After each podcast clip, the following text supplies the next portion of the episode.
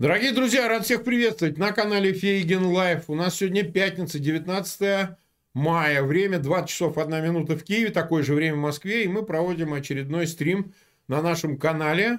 А, назвали его а, «Гонка вооружений. Повторное, повторное поражение». А, вот. А у нас сегодня в гостях Геннадий Владимирович Гудков – Приветствую тебя, Геннадий Владимирович. Да, Марк, я также приветствую тебя и приветствую всех, кто с нами. А ты знаешь меня с чем, с чем поздравили? Давай. А, это сегодня наш, наш день с тобой. Да ладно. Ты знаешь, какой сегодня день? День иноагента, пятница. А, день иноагента, да, конечно. конечно. По пятницам увеличивает число иноагентов. Да. Поздравляю всех иноагентов с этим днем. Да, ну, хочу напомнить, что и Геннадий Владимирович, и я являемся иноагентами. Сейчас это уже, так сказать, не что-то эксклюзивное. Каждую пятницу наше сообщество пополняется новыми членами. Точно так. Да. А, а, так, ну что же, тогда почти 5,5 тысяч нас смотрит. А, и мы а, поставили почти 3000 лайков. Спасибо, ребята. Эм, э, мы начинаем эфир. Сейчас прошу секунду. А, мы наш эфир начинаем. И вот о чем мы сегодня поговорим. Там у нас много тем, мы их затронем, но важнейшей все-таки является последствия а, последних ракетных ударов Киева и вот в каком а, контексте. Дело в том, что использовались ракеты «Кинжал», которые являются гиперзвуковыми и такими сякими, и что они несбиваемые, Путин об этом говорил, а, что он типа перещелкает все патриоты, патриоты а, системы ПВО и так далее, но кончилось как обычно. Да? То есть, вот эти шесть последних ракет были сбиты, а перед этим я вот был в Киеве 9 мая, на 9 мая сбита была одна ракета. И, в общем, а, несмотря на то, что сдавлено, так сказать, Минобороны, РФ комментирует, что одна из установок э, э, Патриот, она все-таки была повреждена, сегодня уже заявили о том, что она восстановлена. Что там было повреждено и так далее. Но это ведь очень э, существенное событие, о нем западная пресса обильно пишет, поскольку, ну, хотим мы того не хотим, война в Украине – это еще и полигон испытания различных видов вооружений, и Москва конечно, не пренебрегает конечно. этим, да и Запад отчасти. И конечно. разговоры были такие, да, у нас все плохо может быть, говорили в России, может быть и коррупция, и хреновое управление – но вы знаете, все-таки, все-таки, да, армия вторая, а ВПК у нас производит, ну, хотя бы ракетные, но передовые вооружения. Может, плохо с арматами, еще с чем-то, но вот ракетная техника у нас э, самая передовая и так далее. Все понимали, что это не так, и даже не специалисты, мы не являемся ракетчиками, но э, война лучший для этого показатель, потому что если ваши ракеты которые вы говорите, что можете достигнуть любой цели, и они точные, и там несбиваемые и так далее, вдруг их сбивают, причем не одну, а сразу шесть, и, в общем, до цели ни одна не долетает, то это свидетельствует о чем? Э, что, в общем, в целом э, гонка вооружений фактически уже проиграна. Уже, а о чем соревноваться? В выпуске снарядов и патронов? Проигран, на самом деле. Но мы просто вот, вот это все анализируем. Сегодня... Чем да. определяется гонка вооружений? Да, Первое. Давай технологиями, микроэлектроникой в первую очередь, и э, э, изделиями, скажем, там, высоких технологий, это э, двигатели и так далее. Там. Но микроэлектроника играет огромную роль во всем этом. Сейчас э, все управляемое, все роботизировано, все компьютеризировано и так далее. Тут у нас, как говорится, вообще стратегическое отставание. Оно отставание на десятилетия, если не на полстолетия. У нас была какая-то одна единственная компания, э, мне, ко мне приходил как-то э, помощник президента, я давно просто знаю, и он сказал, что мы единственная компания, которая выпускает суперкомпьютер. Я сейчас не помню, как она называлась, она известная. И вот он мне объяснял, что они там делают такие микропроцессоры. Пятый компьютер тогда на тот момент работал где-то в Берлинском научном центре и был произведен российской компанией. Но когда я стал с ним разговаривать, я говорю, слушай, а ты мне объясни, чего вы производите? Он говорит, мы все производим в Тайване. И вот у нас там шаг 18 микрон, а российская там э, делает э, промышленность максимум, что она может сделать там, грубо 150 или 180 микрон. Поэтому, говорит, мы делаем на одном там квадратном миллиметре в 10 раз больше транзисторов, а это определяет, в общем-то, все возможности так сказать, и так далее, операционные возможности и прочие системы, их надежность, долговечность, прочность и так далее. Потому что, ну как работает западная техника? Там делают 300% гарантии. Вышел из строя один контур, второй остался. Вышел второй строй, еще можно на третьем работать. А потом меняют изделие. Вот. И поэтому микроэлектроника и вот высокие технологии с точки зрения там, всяких сплавов. Что такое гиперзвук? Это огромная скорость, которую развивает э, снаряд, там, ракета в атмосфере, при этом идет дикое трение, дикий нагрев, значит, нужны специальные сплавы, которые будут держать эту температуру какое-то время, чтобы все не развалилось, не превратилось в огненный шар, который взрывается сам по себе, как Тунгусский метеорит. Тунгусский метеорит – это вот гиперзвуковое оружие, так сказать, которое упало на Землю, по большому счету. Вот что из себя представляет гиперзвук. Поэтому у него есть физические ограничения. И э, это первое. Что касается э, гонки, а так, поэтому так как Россия здесь стоит стратегически, у нас нет своих микросхем. Мы их все покупали и продолжаем покупать. У нас нет там своих э, сплавов. У нас там э, под Москвой попытались выпустить автобус, э, этот самый Мерседес, и э, не смогли. А знаешь почему? Нет. Они смогли сделать сплав, необходимый для рам Мерседеса. Они хотели производить и пришли опять на отверточную сборку, там, к, к раме приворачивать там чего-то. То есть мы не можем производить сейчас высокотехнологические изделия и предметы, которые служат, являются основой современного оружия. Это вот совершенно установленный факт. Теперь дальше. Берем так, немножко чуть-чуть там, типа мы знаем предмет. Где-то Россия экспортировала в год своего оружия, различного оружия, ну, примерно 15-17 миллиардов долларов. Ну, не такая уж большая цифра в сравнении там, с углеводородами, другими сырьевыми этими товарами. Где-то Но все-таки да. это готовые изделия, там на 15, на 17, иногда 19 удавалось миллиардов отправить за рубеж. А теперь начинаем по-честному смотреть, куда мы их отправляли и как. Мы давали третьим странам, не очень развитым, не очень богатым, кредиты, и они на наши кредиты, на наши деньги покупали у нас же это оружие. Таких сделок по покупке нашего оружия, чтобы просто было понятно, подавляющее большинство. То есть мы же сами финансируем свой оборонный комплекс через раздачу кредитов э, третьим странам. И эти кредиты, многие, они оказались невозвратными. Мы списали, э, я говорю, Россия списала вот этих кредитов безвозвратных, которые через СССР. СССР же эту практику ввел. Покупать, э, продавать всяким африканским, азиатским странам, э, которые там, как, как перчатки, так сказать, там, вернее, которые там превращались в диктатуры и военные хунты. И вот таким образом продавалось наше оружие. Значительная, очень большая часть. Потому что там Индия перестала у нас покупать ракеты. Даже вот совместные там ракеты, как она называлась-то, сделали, и Индия отказалась покупать дальнейшие, дальнейших разработок российской ракетных планет, мы будем делать сами. Поэтому российский экспорт оружия по своему направлению носил в основном характер продажи третьим странам, потому что дешевле. F-16 стоит там 8 условно миллионов долларов, а э, МиГ-29 да, стоит вместе со всем этим, со всем все, все, все, все, с обучающими комплексами, стоит 20 миллионов, или там 25. Вот разница. И поэтому вот эти страны говорят, ну, дайте нам кредит, мы лучше на этот кредит купим 4 российских самолета, чем мы купим один американский. А американский самолет, понятно, что он обладает другими техническими данными. И поэтому мы-то гонку вооружений на самом деле проиграли ее давно. Давно. И это было понятно. Я еще когда работал молодым сотрудником КГБ СССР, знаешь, у нас каждому ставили задачу сотруднику, Марк, какую? Знаешь, какую задачу ставили? Ну, так, какую? Не знаешь. Что-нибудь украсть на Западе. Ну, понятно. Через свою агентуру, через знакомых, друзей, товарищей, э, доверенных лиц и так далее. Если можешь чего-нибудь украсть, вот у тебя едет человек, и он может что-то стырить, есть более точное слово, с да. городом Пиза, вот такой хороший город. Вот. Сделайте, пожалуйста, получите награду. Мы тогда уже тырили все, что только могли, все, что плохо лежало в мире, через третьи фирмы, через третьи страны, через какие-то кривые схемы. Что там Буд возил по всему миру? Привыкли вот возить вот по этим схемам. Вот, поэтому, конечно, соответственно, и тогда тырили, а сейчас тем более. А сейчас, я знаю, мне говорят ребята с, с производства, у нас все кончилось микросхемы. Мы ничего пускать не можем. У нас нет хорошей оптики, у нас оптики нет хорошей.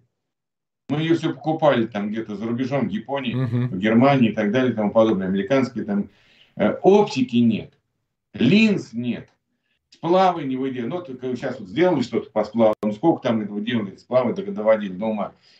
Самолет пятого поколения, где он? Один летает. Один?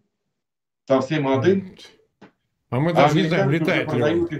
А какая-нибудь Дания покупает по 35 самолетов, Финляндия покупает по 40 самолетов. Американцы вот этого пятого поколения. Один самолет пятого поколения спокойно значит, уничтожает 4-5 самолетов 4+. Вот и все. Вот качество вооружений. Поэтому, конечно, мы гонку вооружений давно проиграли. Но, но что они делают? Мы проиграли вам по качеству, мы проиграли вам по точности, мы проиграли вам по мощности, по дальности и так далее. Но мы возьмем валом. Мы же выпускали в Советском Союзе втором месте ну, металл. Да, да. Он, конечно, был дерьмо полное, но его было много. Знаешь, как в анекдоте, я, говорю, знаю, чем кормить народ, как говорит Фоменко в этом русском раде, так он же не будет это есть. Мы выпускаем валом. Значит, если уж стволов этих артиллерийских там, пусть они кривые, пусть они не никакие, пусть они стреляют там, не пусть э, разброс снарядов. Снаряды мы не можем выпустить. В артиллерии, знаешь, вот эти ящики? Вот мне мои, с Коломны, там, артиллерийское училище, я, я никакой не военный, да, я там служил срочно в ПВО.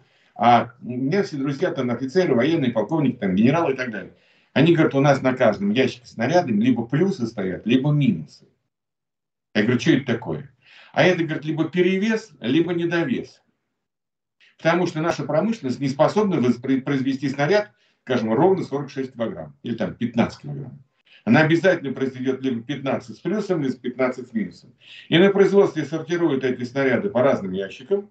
На них ставят количество плюсов или минусов, которые соответствуют недостаче веса или перевесу. И артиллерист, который там сидит, рассчитывает, как должен. А стоят баллистика. Бросил камень, вот и все. Да, и все, параметры скорость, высота, и все понятно, куда он упадет. Так они еще вводят эти поправки, вот эти плюсы и минусы. И поэтому наши снаряды летят иногда, иногда куда угодно, кроме, кроме как не в цель. Поэтому надо выпустить 10 снарядов, чтобы один, может быть, попал. И вот когда мы говорим о гонке вооружений, так уже никто не воюет. Так уже никто сейчас не воюет, современные страны. Выстрелил, убил. Выстрелил, убил. Вот а они сейчас идут так. И поэтому оружие становится совершенно другое. Оно, конечно, может быть более дорогое. Но не нужно выпускать 10 снарядов. Второй точно накроет. То есть там 4, в 5, в 6 раз меньше требуется боеприпасов. А, а что такое в 5-6 раз меньше боеприпасов?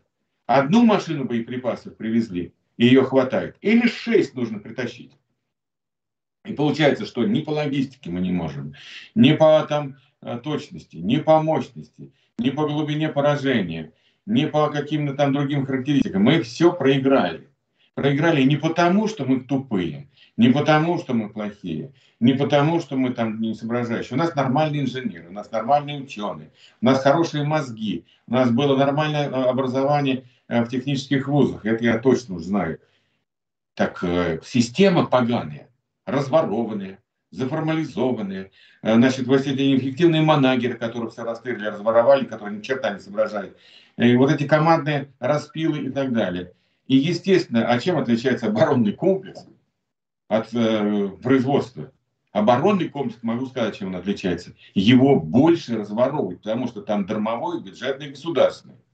И если у хозяина не украдешь частной компании, вот почему американские многие компании оружейные, частные, да все практически, они все не а государственные. Там нет а хрен ты у них чего украдешь. А вот не украдешь. А когда вот этот Ростех, что такое Ростех? Да черная дыра, любая, ты Ростеху, да. сколько там денег э, схлопывается в какие-то какие точки определенные, карманные. Любая черная дыра скажет, что я, я какую-то засасываю звезду, сосу газ соседней звезды или планеты засасываю. А там ребята деньги засасывают в эту черную дыру. Это Ростех. Все разворовано. Росвор, Росвор, вооружение, Росвооружение. Прям название такое, Росвор. А что, да. ну, все правильно. А да как по-другому-то? Росвор, все. У них весь комплекс Росвор называется. Как хочешь, расшифровывай.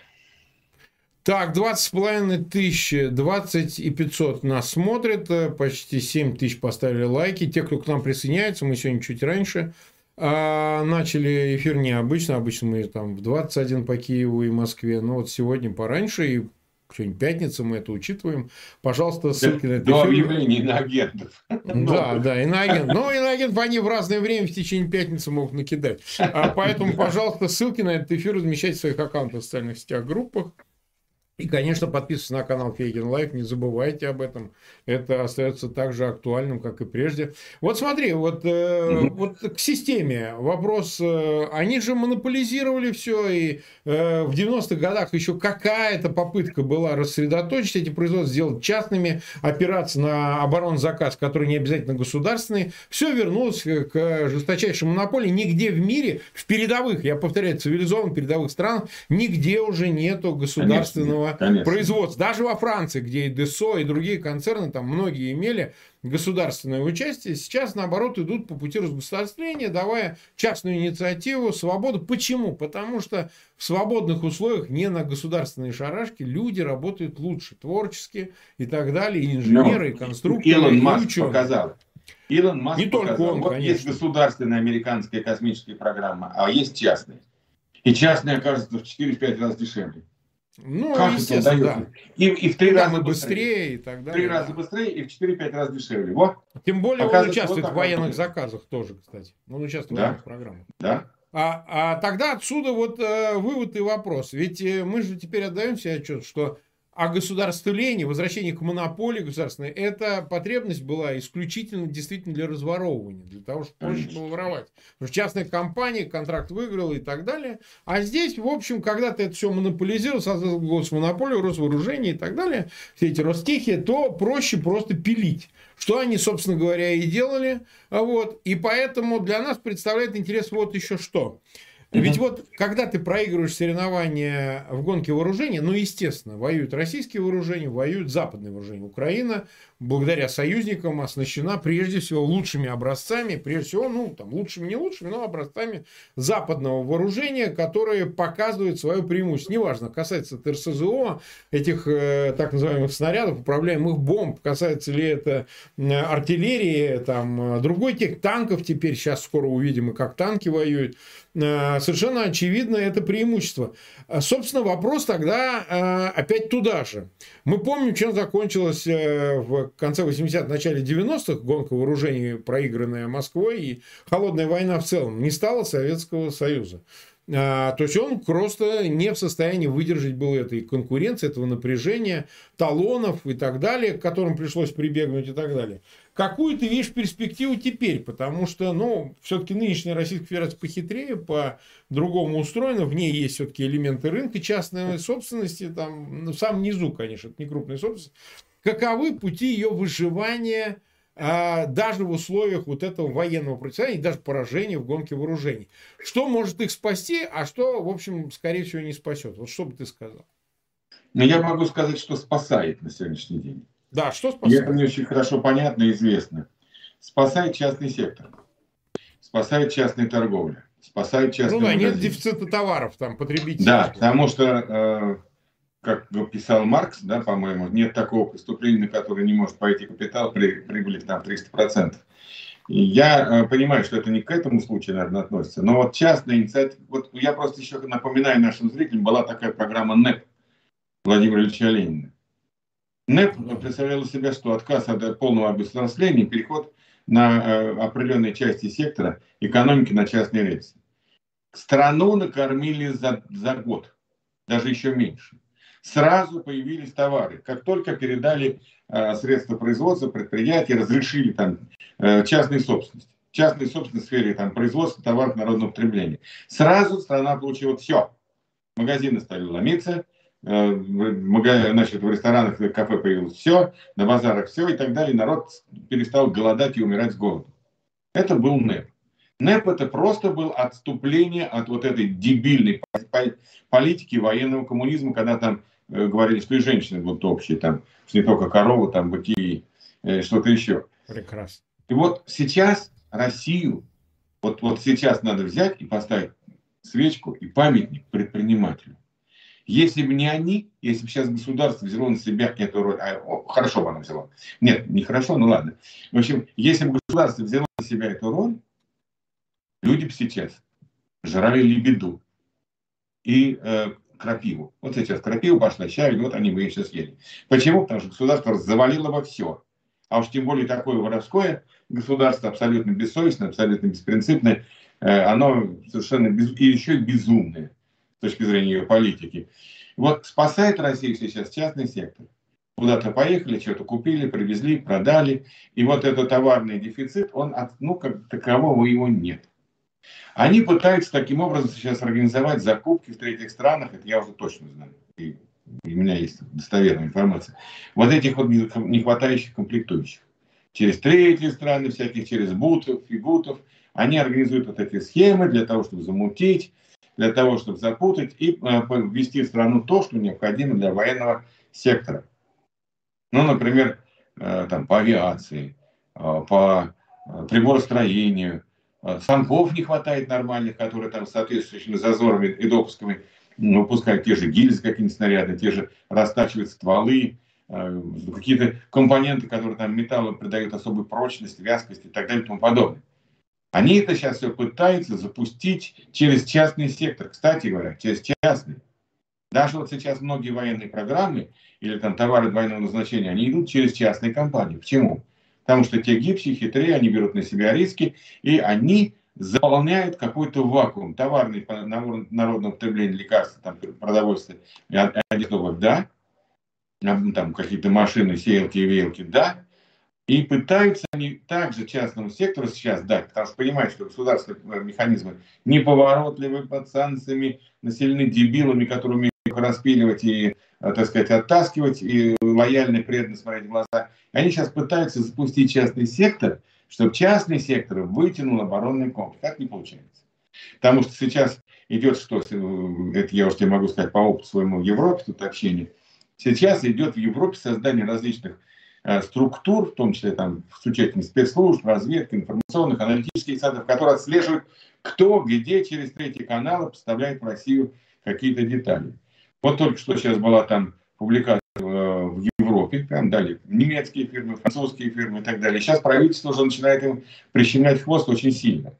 То есть сейчас вот все, кто поставляет, каким-то образом через страны, так, типа делает вид, что мы поставляем там какую-нибудь далекую Кению, ну, условно говоря, какую-нибудь Гвинею Бисау, а потом это, кажется, даже не заходя в Гвинею Бисау, оказывается где-то в российском порте находка или где-то еще там на Лакше, да? Вот получается такая схема. То есть э, они сейчас на Западе все отслеживают. За разведкам дана команда, контрразведкам дана команда, всяким техническим э, значит, э, подразделениям дана команда отслеживать, все это пресекать. И сейчас вот этот поток будет все равно оскудевать. Вот это точно. И поэтому отставание в вооружениях, отставание, оно будет нарастать, нарастать, нарастать и в количестве, и в качестве, и, и, и так далее. Взрывчатки нет. Компоненты взрывчатки во многом закупались за рубежом. Те, которые, как бы, так сказать, всякие это детонаторы и прочее, прочее, прочее. Если мы сейчас возьмем, вот за любой возьмем за какой-то товар, оказывается, что там я уже говорю, там, даже самые простые мы семена покупали в Голландии картошки. Нет картошки в России. В Голландии покупали семена, потому что свои не могут ни хрена сделать качественных за такую цену. Вот, поэтому это же во всем. И вот э, сейчас эти санкции, да, я, конечно, с одной стороны, там много перегибов санкций. Мы с тобой об этом говорили много раз. И мы сами иногда чувствуем даже на себе эти санкции, да, каждый день. Но не важно. А, но с другой стороны, э, значит, э, эти санкции, они работают. Они отсекают Россию от технологий, они отсекают э, Россию от микроэлектроники, от научных открытий. И опять-таки, вот мы же видим, что какая сейчас самая лучшая ПВО в мире? Украинская. А почему? Ну, очевидно, да. Она в работе Потому что она сбивает 90, а иногда 100% целей. Это значит, там не только железки прекрасно работают, а еще работают, как говорится, руки, навыки, умения, мозги. И вот что это означает? Вот, вот мы сейчас с тобой говорим про вот, э, значит, э, ПВО, вот это вот сбитие, кинжалы, мы говорим о доставании России. А тут еще один важный фактор, чтобы вот мы сейчас говорим россиянам, передайте Путину, передайте Путину, что украинская армия готова к преступлению даже без э, F-16. Почему? А потому что она закрыта с воздуха вот этим э, своим куполом. А все, вот там нет воздушного преимущества. Взлетели самолеты, не взлетели. Слушай, на территории России начали сбивать, слушай. Да, уже на Это хуже России. в Брянской есть, области. никакого преимущества господства в воздухе, несмотря на численное преимущество российских воздушных судов военных, нет никакого, ребят. Все. Все украинское э, ПВО щелкает их как орехи. За один день они потеряли два вертолета, нет, три вертолета и два самолета. Но ну, это катастрофа. Это целое подразделение авиационное. Это э, сотни миллионов долларов. Потеряли за один день на своей территории. Вот, пожалуйста. Это означает, что сейчас наступление украинских вооруженных сил будет проходить при закрытом для российской авиации пространстве. Это означает, что никакого преимущества с воздуха у России не будет. Значит, Украина может, научилась, умеет наступать без э, выравнивания паритета в воздухе. А уж когда появится F-16, тогда уже все. Тогда уже не имеет значения, сколько там на поле боя будет российских танков, российских э, самоходных орудий, гаубиц и так далее и тому подобное. С воздуха все подавляется. Современная война, кто имеет господство в воздухе, тот выигрывает. Кто не имеет, ну, значит, ничего не имеет. Раз Украина закрыла небо, она лишила Россию главного преимущества воздуха. Все. А там на земле, извините, леопарды против Т-34, которые сняли с памятника, ну, как бы, так сказать, бой, бой неравный. И уж давайте по-честному скажем до конца. Лучше всего воевал на поле боя техника во Второй мировой войне, которую поставляли союзники. Да, это известно. И танки не, не Т-34 были самые живучие, и самолеты не Лавочкины пятые были самые живучие, а были э, самые живучие. Аэрокобра. Да, аэрокобра всякие. Э, вот эти танки, как они назывались, британская, Британия поставляла. Вот эти танки больше всего выживали, экипажи в них, и дольше сражались. Нежели... А Т-34 горели как факелы. И даже у них потом эти пушки 76 миллиметровые пришлось менять на 85 миллиметров, потому что пуколка была, она ничего не пробивала. И танки горели как свечки. А сколько уж там самолетов этих наших полуфанерных сбивало. У нас же Покрышкин и Кожедуб, вот опять-таки, мы победили. Да, Покрышкин, Покрышкин и Кожедуб сбили там Напомню мне, помню, что такое самолет. А, э, там около 70, по-моему, Кожедуб является чемпионом. А ты знаешь, что сотка самолетов это был средний, нормальный а, да, а, для немецкого люфтваффе, да. Да, средний нормальный результат немецкого аса, любого, среднего такого. А есть у них там по 200, по 300. Там, по-моему, а Эрик нас... Хаген сбил что-то там по тысячу, что ли, что-то Ну, я даже не говорю про рекорды. Я говорю, что не, меньше, меньше, соточка, я ошибаюсь. Соточка сбитых самолетов противника у немецких летчиков была, ну, норма. Если ты сотку не сбил, ты не, не летчик. А если сбил 300, ты уже молодец. А если и так далее. То есть, на самом деле, когда нам рассказывают великих подвигах наших. Да, наверное, ребята были там, которые сидели с штурманом мужественные, да, они понимали, что на этой фанере они сражаются, они сражаются там за страну и так далее. И мы отдаем должное мужество. Но сколько погибло-то? Если они горели, как факелы, 34-ки, вот эти все наши истребители, которые там фанерные крылья были. Ну, по-честному, давайте говорить, что война выиграна гигантскими жертвами. Не было гигантских жертв, ничего бы не было. Поэтому отставание-то оно давно. Это вот мы только привыкли думать, что там Красная Армия всех сильнее от, от тайги до британских морей. Да ни хрена. Она сильна только тем, что она готова погибнуть в немеренном количестве. Да, конечно, солдат, который готов умереть, он непобедим. Его можно убить, нельзя победить. Но нельзя же все время уничтожать миллионы людей для того, чтобы там, э, ну, так сказать, воевать и более-менее на равных. И сейчас посмотрите, что творится. Ну, щелкают ну там наши, как эти, как куропаты, так сказать, там во время этого самого размножения. Совершенно огромные потери, совершенно гигантское количество людей каждый день, сотни, многие людей погибают. Ну, как да. это вот? Как это может быть? Какого они там? Я разговаривал это с, значит, украинцы совсем другую политику проводят, разговаривал. Беречь людей, не подставлять. Не, не, они там проводят инструктажи, не, не, не, короче, не вылезайте. Не, вы задача главная сохранить жизнь солдат офицеров. Это главная задача. Это у нас там победа. На, наведем мы, так сказать, мы обучимся, мы там получим, мы победим, но нам главное сохранить наши жизни. А что у нас? Победа любой ценой. Даже украинские, я смотрел видео, кстати, недавно, украинские эти охранивают, мы вообще не понимаем. Вот у нас тепловизор работает, выходит 20 человек. Мы их всех видим, открываем огонь. Там уничтожаем. Проходит 20 или 30 минут. еще 20 человек на этом же месте.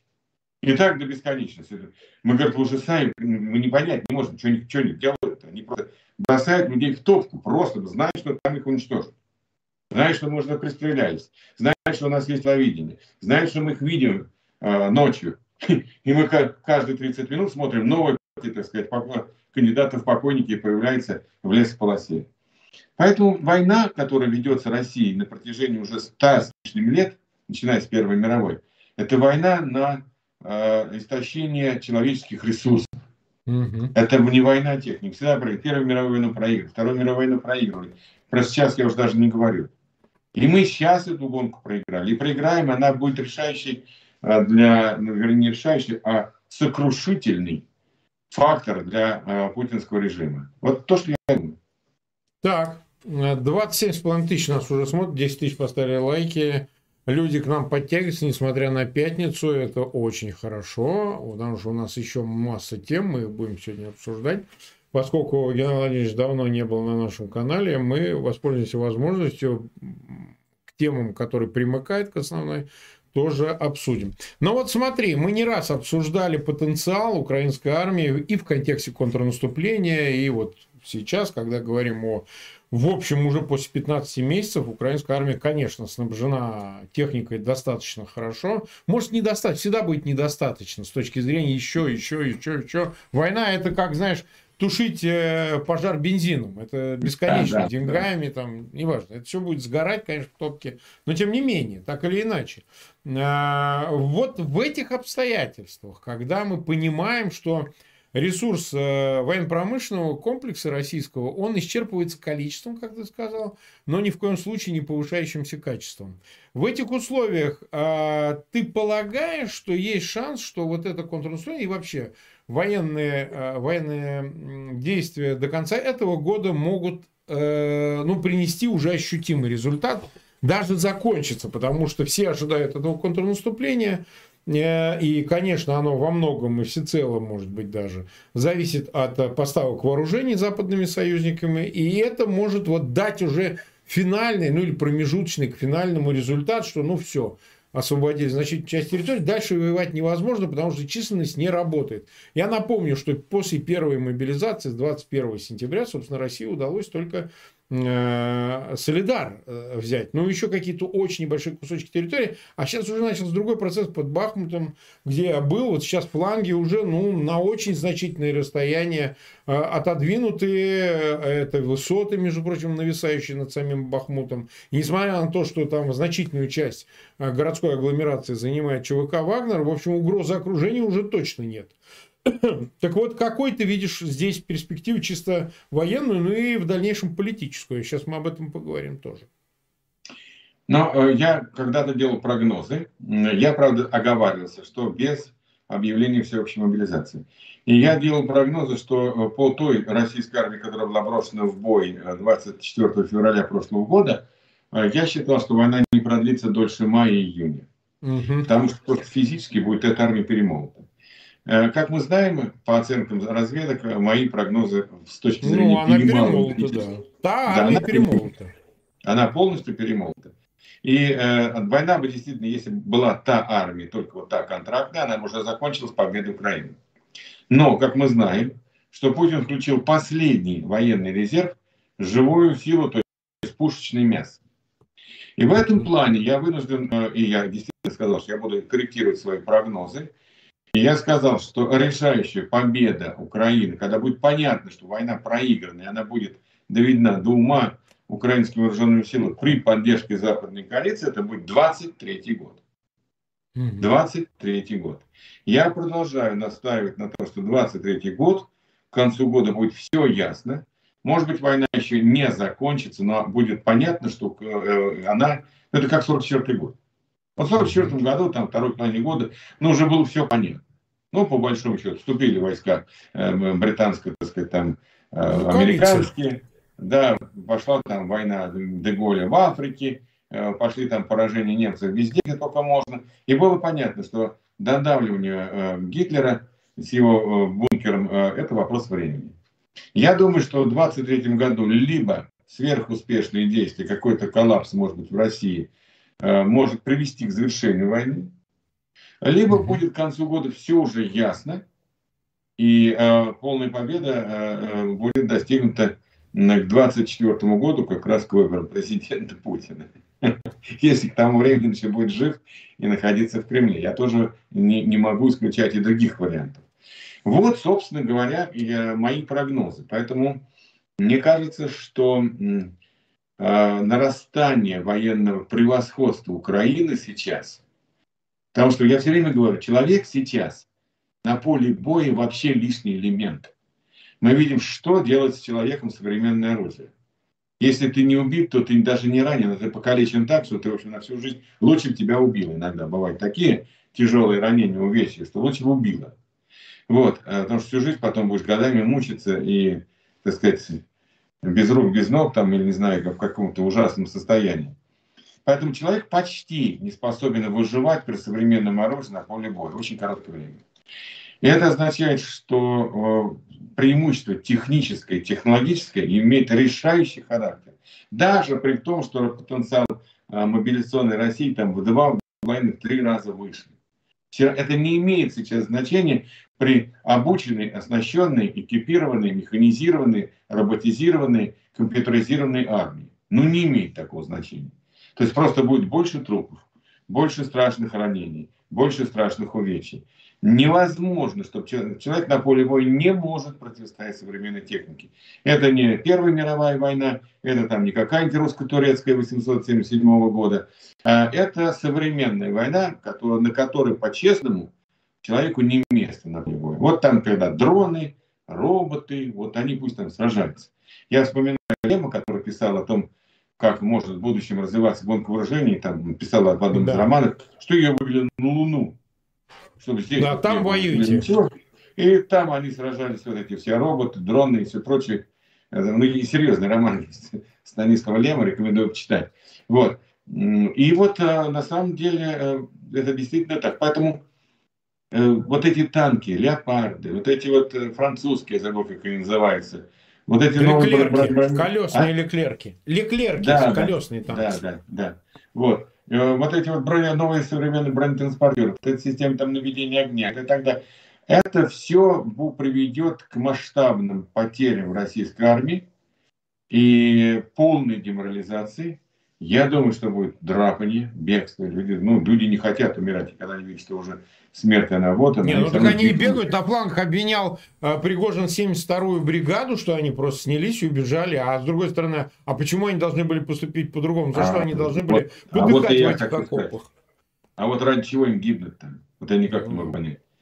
Они должны все сняться и убежать.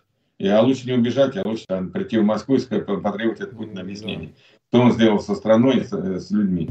Вот, поэтому, э, на самом деле, я думаю, что к концу года мы увидим абсолютно полное изменение баланса сил и полное изменение вот этих географических карт, где там захвачены освобожденные территории. Я в этом убежден. Хорошо. 30,5 а, тысяч нас уже смотрит, и больше 11 тысяч поставили лайки, и мы продолжаем. Не забывайте подписываться на канал Фейгин Live. А, маленькое там сообщение, что а, мы опросы не делаем в каждом эфире, иногда они просто неуместны, потому что ну, как вам сказать, э, одно и то же. Мы все-таки делаем опросы в эфирах с Алексеем Арестовичем, когда есть новости, мы обсуждаем текущие новости. Мы, конечно, подумаем, делать ли опросы в каждом эфире. Иногда это просто, ну, трата сил, времени и так далее. Там важно, почему делать опросы с Арестовичем, ну, что уж говорить, на Арестовиче на эфирах там по 250 тысяч собираются зрители, там гигантские цифры опросов, и они очень репрезентативны, там по 60, по 70 тысяч э, определяются на наши вопросы, и согласитесь, это гигантская цифра. Иногда поменьше эфира мы как-то стараемся, в общем, не эксплуатировать, не тратить время. Так что сегодня мы опрос не проводим, хотя, еще раз повторяю, это все зависит от зрителей, если они очень хотят, чтобы такие опросы были на каждом эфире. Ну, можно подумать, просто э, тема не всегда предполагает какие-то опросы социологические, вот, ну, точнее, эфирные наши опросы, а поэтому мы этим не злоупотребляем. Ну, двигаемся дальше.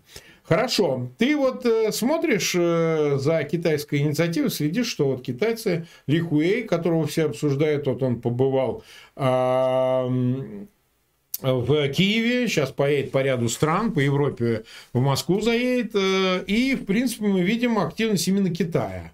Несмотря на то, что тут Африканский Союз, сейчас вот Зеленский находится в Саудовской Аравии, там Бен Сальман сказал, что мы тоже готовы, но все равно в конечном итоге все выглядит так, что э, за этим за всем стоит Китай. Китай ищет э, поддержки пула э, держав, которые от него в том числе зависят, ну уж точно африканские страны точно, противостоит в этом смысле Вашингтон, конкурирует с ним и с Европой, с коллективным Западом за свое место за столом по мирному регулированию в Украине э, в связи с войной. И, соответственно, э, Москва, в общем, тоже выжидательную позицию заняла, но в целом, конечно, ее устраивает усилия Китая вот, потому что они считают, что это посредник в их интересах действующий. Хотя это может быть конечно, не очевидно. Конечно, конечно. Вот как ты думаешь, вот эта роль и это значение какое имеет, и к чему это может привести? Ну, Китай твердо занимает позицию бывшего СССР, на мой взгляд. Угу. Причем здесь противостояние получается примерно таким же диктатура против авторитарного государства, которое стремится, стремится, стремится э, прийти к тоталитарному государству, а там не знает, что дальше будет. То есть, по сути дела, получается опять противостояние диктатуры и демократии, но теперь во главе э, авторитарных режимов и их политики. Вот Китай же поддерживает те страны, которые в первую очередь там как-то разделяют вот эти авторитаристские формы правления. Э, вот Китай занял место СССР, который там крепил когда-то там Третий мир и так далее, там развивал какие-то, и даже помогал военным путем устанавливать власть э, про таких советских прокоммунистических отмороженных режимов. И вот Китай сейчас примерно мне напоминает СССР там каких-то 70-х, 80-х годов. Угу. Вот. Э, что касается усилий Китая, почему, конечно, э, Путин следит за этим с признанием, потому что Китай все равно поддерживает Путина за его вот авторитарный стиль правления. То есть Путин ему по ментальности намного ближе, чем любая западная страна, чем Украина. Ну, очевидно, да. Да? И поэтому, конечно, Путин хочет, чтобы Китай как-то там договорился. Ведь у них сейчас задача какая? Победить они уже давно не мечтают. Это они прекрасно понимают. У них сейчас задача как-то красиво отползти из этой ситуации и попытаться найти какой-то путь замириться с Западом. Чтобы те их не размазали, как масло под бутербродом, не уничтожили. Э, ну, как был уничтожен Советский Союз, да, он развалился под грузом своих собственных противоречий, под мощнейшим внешним давлением. То же самое может произойти с Россией. Эти ребята понимают, они эту историю немножко в этой части учили, и они понимают, что, в общем-то, плевать в лицо миру можно, коллективу мировому, но если коллектив мировой плюнет тебе в лицо, то ты утонешь, как в известном анекдоте. Поэтому как ты можешь противостоять странам, которые производят почти 70% мировых товаров и услуг? Ну, можно надувать щеки, так, как это? Ну да, и у этого есть э, перпендикуляр в сторону ВПК. Так. Хотел, лягушка, когда надувал с валом, да, как да. это сравняться. Ну, вот примерно так же. Можно дуться, пытаться сравнить с валом, который производит 70% мирового продукта, а у тебя полтора, и, и то нет, и то какой-то сырьевой этот ВВП. Там тоже Поэтому, соотношение конечно... с ВПК. Ген, извини, что я перевожу. Там соотношение с ВПК такое же.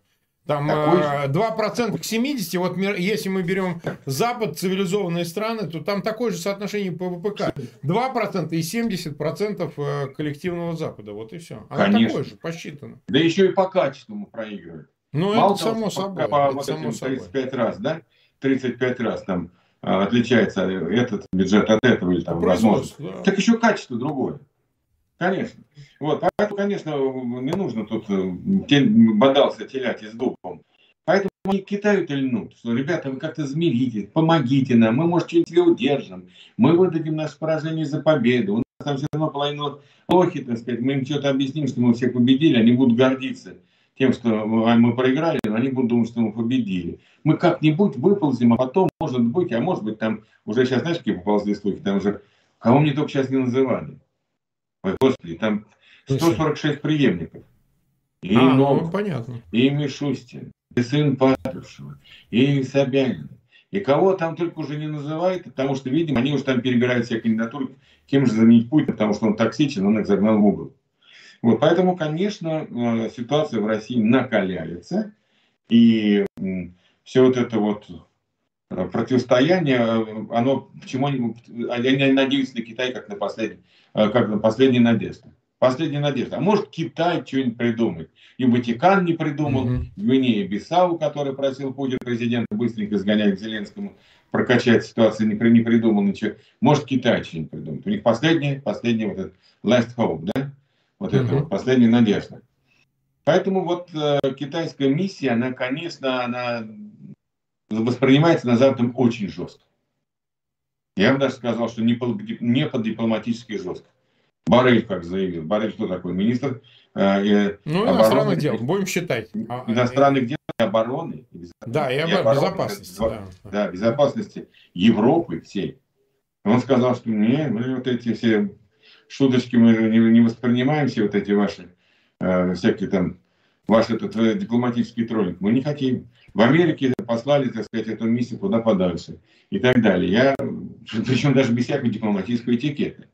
Поэтому, конечно, у Путина другое. Вот, а может быть, как-то Китай нам поможет выпутаться из ситуации. Я думаю, что не поможет. Не поможет. Так, ну хорошо. А, тогда, тогда так. А, а, если Китай не поможет, и ты не веришь в эту его миссию какую-то, то, э, в принципе, как прогнозировать дальнейший ход событий после контрнаступления? Будет ли это означать, что э, ну, там, не знаю, вот сегодня уже сообщение появляется, что Украинская армия тренируется форсировать водные преграды, и, в общем, разговоры идут о да, левом конечно. береге Днепра. Правда, неправда, мы ж не знаем. Это же сообщение западной прессы, она то правду там говорит, то неправду, то предвосхищает. Я слышал, что э, ну, есть маленькие, вроде маленькие, малюсенькие, малюсенькие плацдармики. Вроде бы. Они уже есть. Да.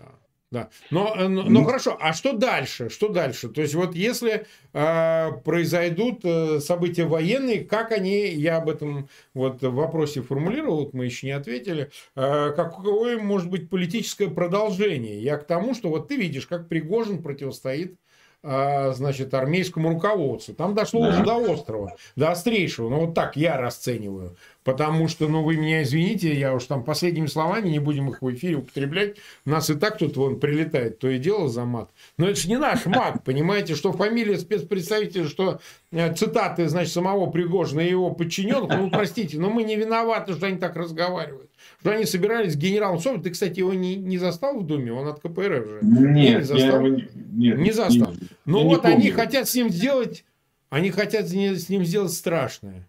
Не я не знаю, странно. ты не в курсе, да, или ты в курсе? Не, в курсе, в курсе уже, я знаю. В курсе, страшное. То есть, э, это что вообще, как это расценить? Потому что я-то этому оценки даю свои, но, но хотел бы твои послушать.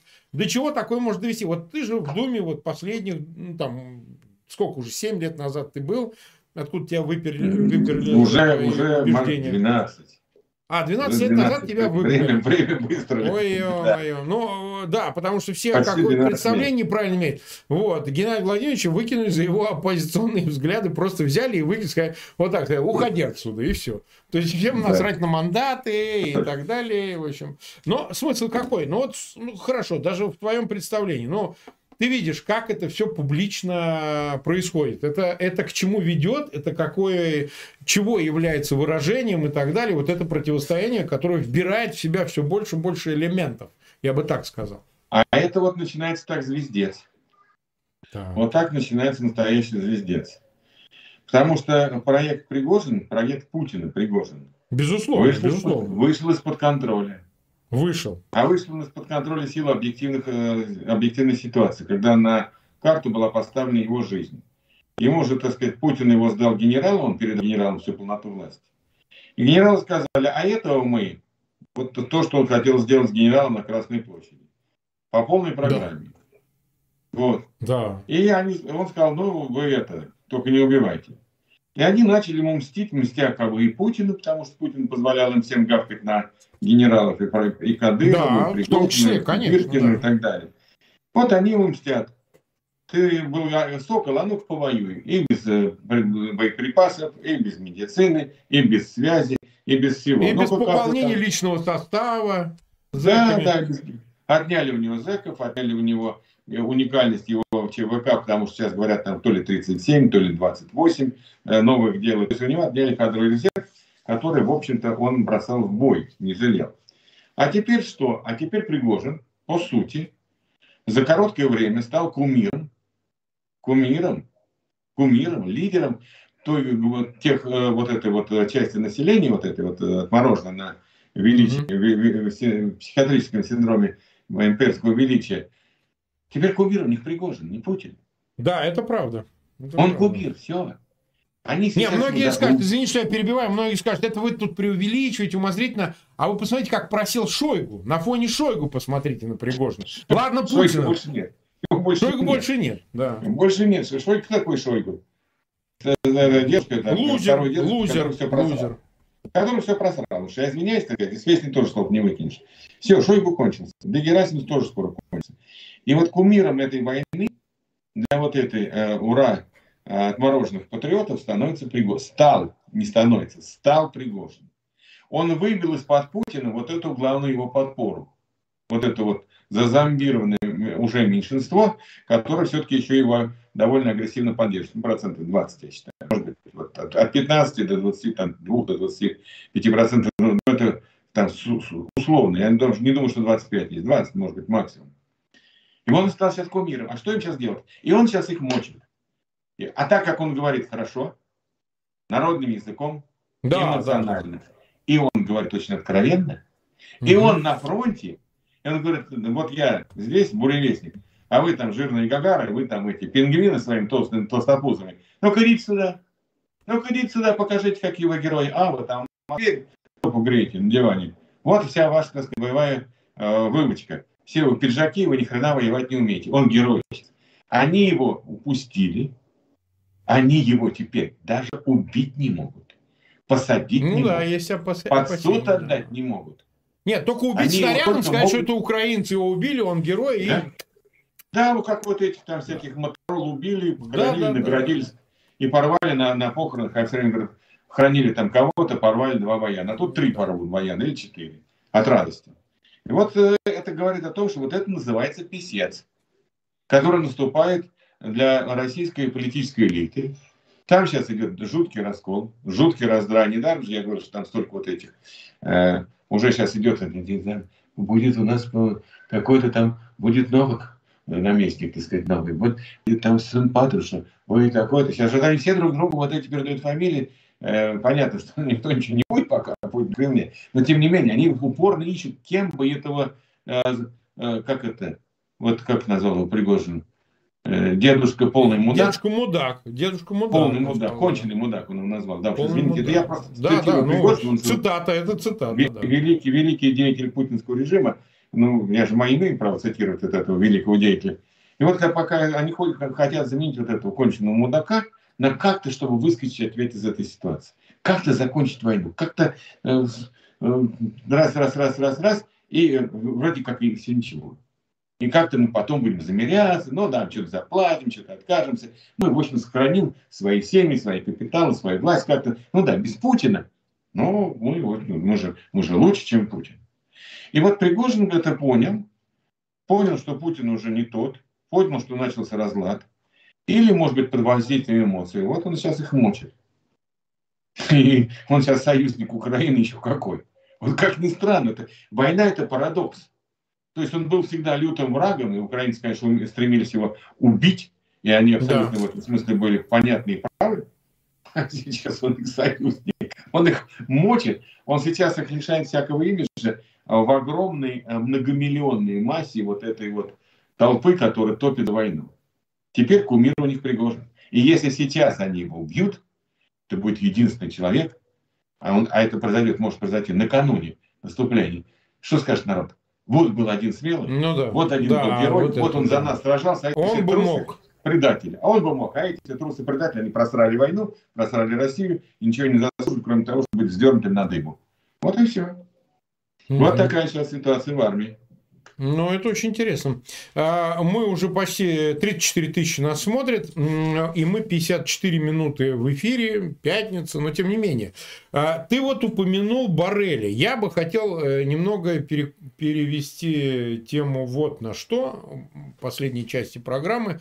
Во-первых, нам предстоит, может, кто не знает, 5-6 июня, а это уже скоро, это вот буквально, форум «Брюссельский диалог». Я о нем в своих интервью говорил, многие другие многие говорили, а, который проводит Европарламент по инициативе, инициативе бывшего а, премьер-министра Литвы, ныне депутата Европарламента, уж не знаю какого по счету раз, Кубюлиса, из Литвы. А, там ряд еще инициаторов. Сергей Логодинский, депутат Европарламента от Германии. Бернард, ну, и так далее. Гитам, да, там еще Гитам, много-много народу. Да, будет принимать участие вся, вся практически российская оппозиция в изгнании, та, которая за рубежом. А, будут э, столы, будут модерации, все, все, все, все, все. Ну, вот э, Геннадий Владимирович тоже один из таких активных участников, и благодаря ему многое происходило.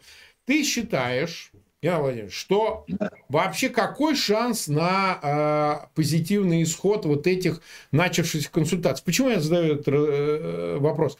Ведь вот мы сейчас обсудили и понимаем, что до конца 2023 года процессы будут развиваться в определенном направлении, и э, хуже всех к ним готова российская оппозиция. В силу раздробленности, в силу экстерриториальности, ну, потому что она не в России, а она за ее пределами, по понятным причинам, потому что остальные в тюрьмах находятся.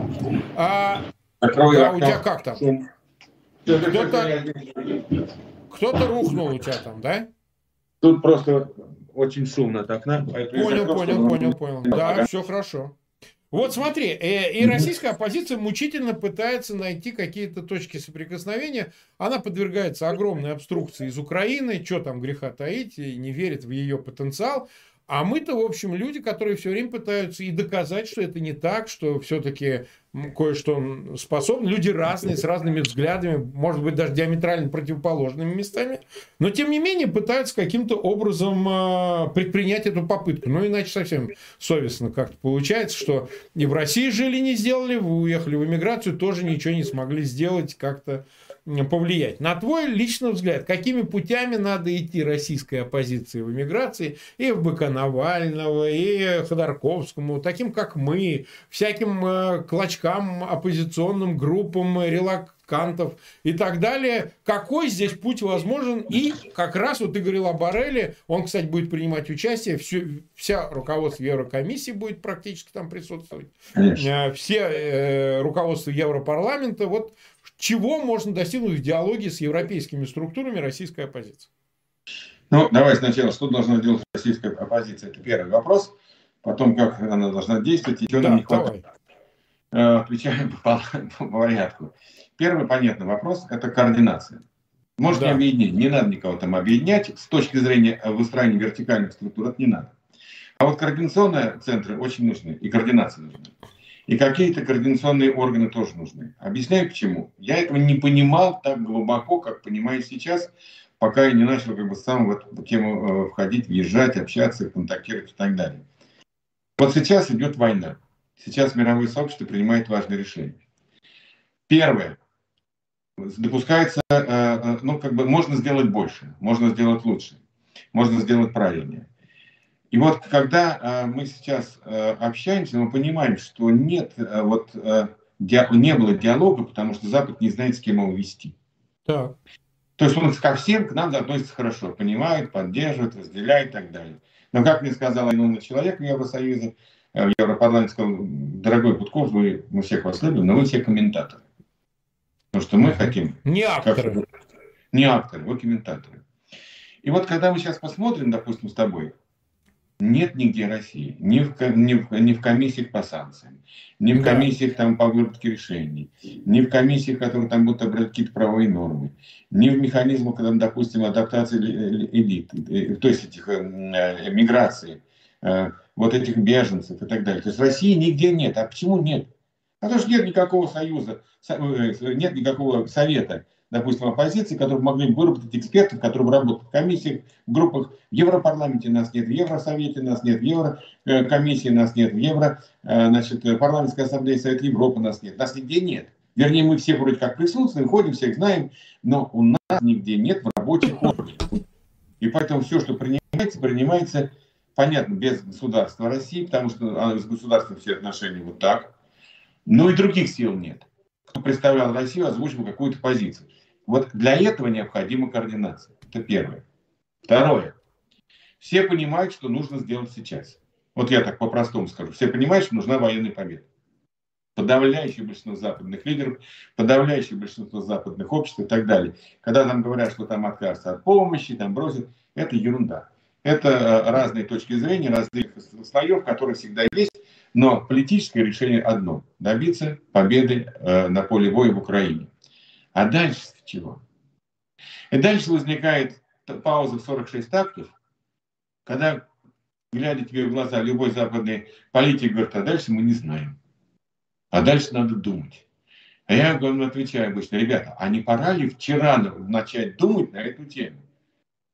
Потому что никто не пойдет захватывать Россию, никто не будет э, штурмовать бункер, никто не будет вводить комендантское там правление. Никто... То есть это невозможно, ядерный щит снимает все эти вопросы. Значит, что нужно делать? В России должна смениться власть и начаться процесс демократизации, потому что Россия не демократическая, это смертельная опасность для всего мира, для всей цивилизации, для Европы, для Украины, для Грузии, для Казахстана, Эстонии, Латвии и так далее, для всех. Это все понимают но не знает, как быть. И поэтому идет разногласие. Допустим, французский президент, который очень твердую позицию занимает, он мы знаем с тобой. Да. Да, он, да, позиция меняется очень серьезно. Э, команда его, там, МИД и так далее, они достаточно твердые, последовательные э, в поддержке Украины. Но они не знают, а а с кем подписывать договор в России. А если Путин останется? Говорит Макрон, с кем мы будем подписывать договор? Но войны, войны всегда кончаются. А дальше чего? И вот мы сейчас должны выработать все оппозиции программу действий, как мы должны действовать. Это, это значит, отстранение от власти, создание условий для отстранения Путина от власти. Пусть там будут внутренние силы, пусть там будет внутриэлитный переворот, пусть там будет еще что-то. Но для этого надо стараться делать, нужен план общий вместе с Западом и вместе с Украиной, кстати, Артичков. Это первая задача. А вторая задача, как переходный период, как перейти от диктатуры к демократии. Угу. Вот план переходного периода. Он должен был понятен Западу, он должен был понятен Украине, он должен был понятен другим странам, он должен был понятен и выработан вместе с российской оппозицией, потому что никто лучше нас не понимает, что нужно сделать в стране, чтобы избежать хаоса, гражданской войны, ядерного удара и чего угодно. Вот для этого тоже нужна координация, для этого тоже нужна выработка Э, вот этих всех решений, и конституционной реформы, и переходного периода, и временного законодательства, и подготовку к формированию новой власти и так далее и тому подобное. Это невозможно сделать без поддержки Запада, без взаимодействия с Западом, без понимания этого процесса в Украине, э, в странах соседях и так далее. Вот это все нужно делать. А кто будет делать и когда? И то, что мы сейчас начали процесс, и ты тоже сам был, и у нас первая, так сказать, была э, встреча с руководством Совета Европы ПАСЕ, парламентской ассамблеи, да. да? Сейчас это будет большая, первая большая серьезная конференция, которую готовит вот этот Democratic Hub for Russia э, Европейского парламента. Э, э, сейчас я, у меня есть там хорошая информация о том, что в Совете Европы думают и вот в Страсбурге о продолжении диалога, формировании на, на регулярной основе, они уже к этому там приходят. Я совсем недавно разговаривал, они говорят, мы сейчас вырабатываем формулу, формат вот это все надо делать, иначе мы, я извиняюсь за выражение, снова просрем окно возможностей, которое откроется, а мы не готовы. А мы тут занимаемся своими внутренними распрями. А мы тут смотрим, кто у кого пальто белее, у кого история длиннее, у кого, так сказать, там э, крест э, тяжелее. И мы не готовы. Вот, вот для этого сейчас нужна координация. Поэтому берлинский диалог я поддерживаю. Да. Проявил инициативу Ходорковский. Молодец. Хорошо. Поддержало много, поддержало. Кто не поддержал, я надеюсь, что придут. Но все-таки должно прийти понимание, да? Нет никакой эксклюзивности ни у кого у нас. Вот это надо понимать. Никакой эксклюзивности у нас нет. Ни у кого. Поэтому выход только один. Договариваться. Объединять усилия. Формировать общую программу. Поэтому вот берлинский диалог, следующий шаг, и, вернее, первый надо был шаг, вот действительно, ПАСЕ это сделал, потом берлинский диалог, теперь вот сейчас будет группа Куби проводить mm-hmm. конференцию в Европейском парламенте. В сентябре, так понимаю, пройдет, э, пройдет новая встреча в рамках берлинского диалога. И мы с тобой сейчас начинаем заниматься серьезным да, да, проектом. Во да, Франции, об этом мы сейчас поговорим. Да, вот э, мы хотим, чтобы, чтобы французское общество имело вот такую серьезную площадку, дискуссионную, экспертную площадку э, вместе с российскими политиками, как уже и журналистами, активистами, которых уже много во Франции. И вот, э, конечно, мы должны это все делать, потому что иначе мы опоздаем, окажемся опять у разбитого корыта, и, и все. Ну да, ну да. Ну да. А, я э, тут мне задают вопросы. Да, я тоже принимаю участие 5-6 а, в брюссельском диалоге. Буду модерировать э, даже панель там в первый день. 5 числа будет не безинтересно, как раз по поводу Конституции. Мне предложил Европарламент это сделать. Там и Ходорковский будет в этой панели принимать участие, ряд других. Это весьма интересная интересная тема. Посмотрим, может ли действительно Конституция стать такой отправной точкой или объединяющим, а, объединяющей платформой для различных сил оппозиции. Посмотрим. Любые проекты сейчас э, полезны. И в рамках этого вот у нас задают вопрос относительно тоже съезда народных депутатов, в котором мы с тобой помогали э, Илье Пономареву, принимали участие в его организации. По-моему, большую работу там провели. Э, съезд сейчас Э, готовится, по-моему, проводить очередное, очередной да, съезд да, пройдет. 8 июня проводит, проводит. Да, да, но, но, но, но надо сказать, что мы сейчас, э, буквально на следующей неделе, создаем новый проект э, именно во Франции. Там будут участвовать значительная часть общественных деятелей и разных людей, которые имеют отношение к русской оппозиции, к правозащитному движению, публичные лица. Вот в Париже пройдет такое мероприятие. И, конечно, в связи с этим надо сказать, что а, в съезде принимать участие мы не сможем, но я за себя скажу, не смогу. Вот Геннадий Владимирович сам скажет. Э, нет, ну, конечно. Уже, да, нас... уже сейчас невозможно разорваться. То есть ну, нет, нет. людям надо объяснить это. Ну, съезд, что такое съезд для нас с тобой? Для нас с тобой съезд это еще одна очень хорошая площадка, которая работает над проектом конституционной реформы, над проектом переходного периода. Может быть, там ребята немножко торопятся со всякими актами иллюстрации и так далее. Но в целом, если отбросить все и взять даже вот эти две вещи, э, проект конституционной реформы, проект переходного периода, это очень важно. Я только что сейчас об этом говорил, без этого вообще движения никакого не будет. Но это серьезная работа. Это невозможно там приехать выступить или выступить в онлайн и сказать, что я там работаю в съезде. Тем более у нас сейчас с тобой будет огромный э, объем работы здесь, в Париже, во Франции. проектом, да. Да, вот этот российский демократический клуб э, Э, во Франции, да, он будет объединять большое число людей. Такая неформальная, но регулярная дискуссионная такая экспертная площадка. И, конечно, у нас огромное время будет уходить на это. Мы физически с тобой не можем участвовать да, в работе полноценного съезда. Нам придется, как бы, так сказать, э, выйти, наверное, из руководства, не, не, не обмануть. Не заслонять, не да, не заслонять. Не разор... как, это, как в анекдоте, я и умный, я и красивый. Помнишь, обезьяна метался? Ну, чтобы не, мы не напоминали вот этих обезьян. Не, ну, а, работа э, проделана, так сказать, съезд зажил своей отдельной жизнью, надо дать да. возможности да. людям да. новым каким-то появиться там, и поэтому, конечно, э, там без нас легко обойдутся. Ну, физически, физически думаю, конечно, справиться. мы не успеем реально работать. Нет, нет. С ребятами в съезде, и сделать все здесь, и еще заниматься э, работой по Э, ну, поддержки, я бы сказал, этих инициатив парламентской ассамблеи, Европейского парламента, каких-то других. Ну да, разорваться тут невозможно. Берлинский абсолютно. диалог, мы тоже в этом участвуем и сидели, Конечно. Э, работали в редакционной группе и не только. Ну, то есть это действительно серьезная работа, которая направлена на общий результат. Поэтому, да, ну тут мы должны сказать, что да, мы вот будем вынуждены. Не сказать, сможем, не сможем, да, да на съезде быть. Так что таким вот образом. Съезда. Да. Ну что же, э, мы уже час задержались, час 8 минут, обычно О. держимся час, но у нас были вопросы, которые следовало, мне кажется, обсудить. 35 э, 580 человек нас сейчас смотрят. А, больше 16 тысяч э, поставили лайки. Спасибо вам, дорогие друзья, за пятничный вечер, что вы провели его с нами. Понимаем, что есть и другие хорошие эфиры, но тем не менее то, что вы к нам пришли, спасибо огромное. Пожалуйста, ссылки на этот эфир размещайте в своих аккаунтах в социальных сетях, группах. Обязательно ставьте лайки, ну и подписывайтесь. Подписывайтесь на канал Фейгин Live. Завтра вас ждет 22 часа, как, а, в 23, извините, в 23 часа. Завтра особенно. Обратите внимание, Арестович передвигается, он в командировке. Именно в 23 по Киеву и Москве будет эфир с ним. Не в 22. Поэтому завтра все и обсудим, все новости. Поздновато, но все-таки суббота. Можем себе такое позволить. Так что обратите на это внимание. Ну что, Геннадий Владимирович, спасибо тебе огромное. Да, вот. Марк. Да, сейчас проведем это мероприятие в Париже, опять сядем, поговорим в эфире. ну, том, я тебя во, втор- во вторник жду в гости. Во вторник, да. Все, увидимся, все сделаем, да. Договорились. Спасибо. Ну все, всем пока. Спасибо. Всего хорошего.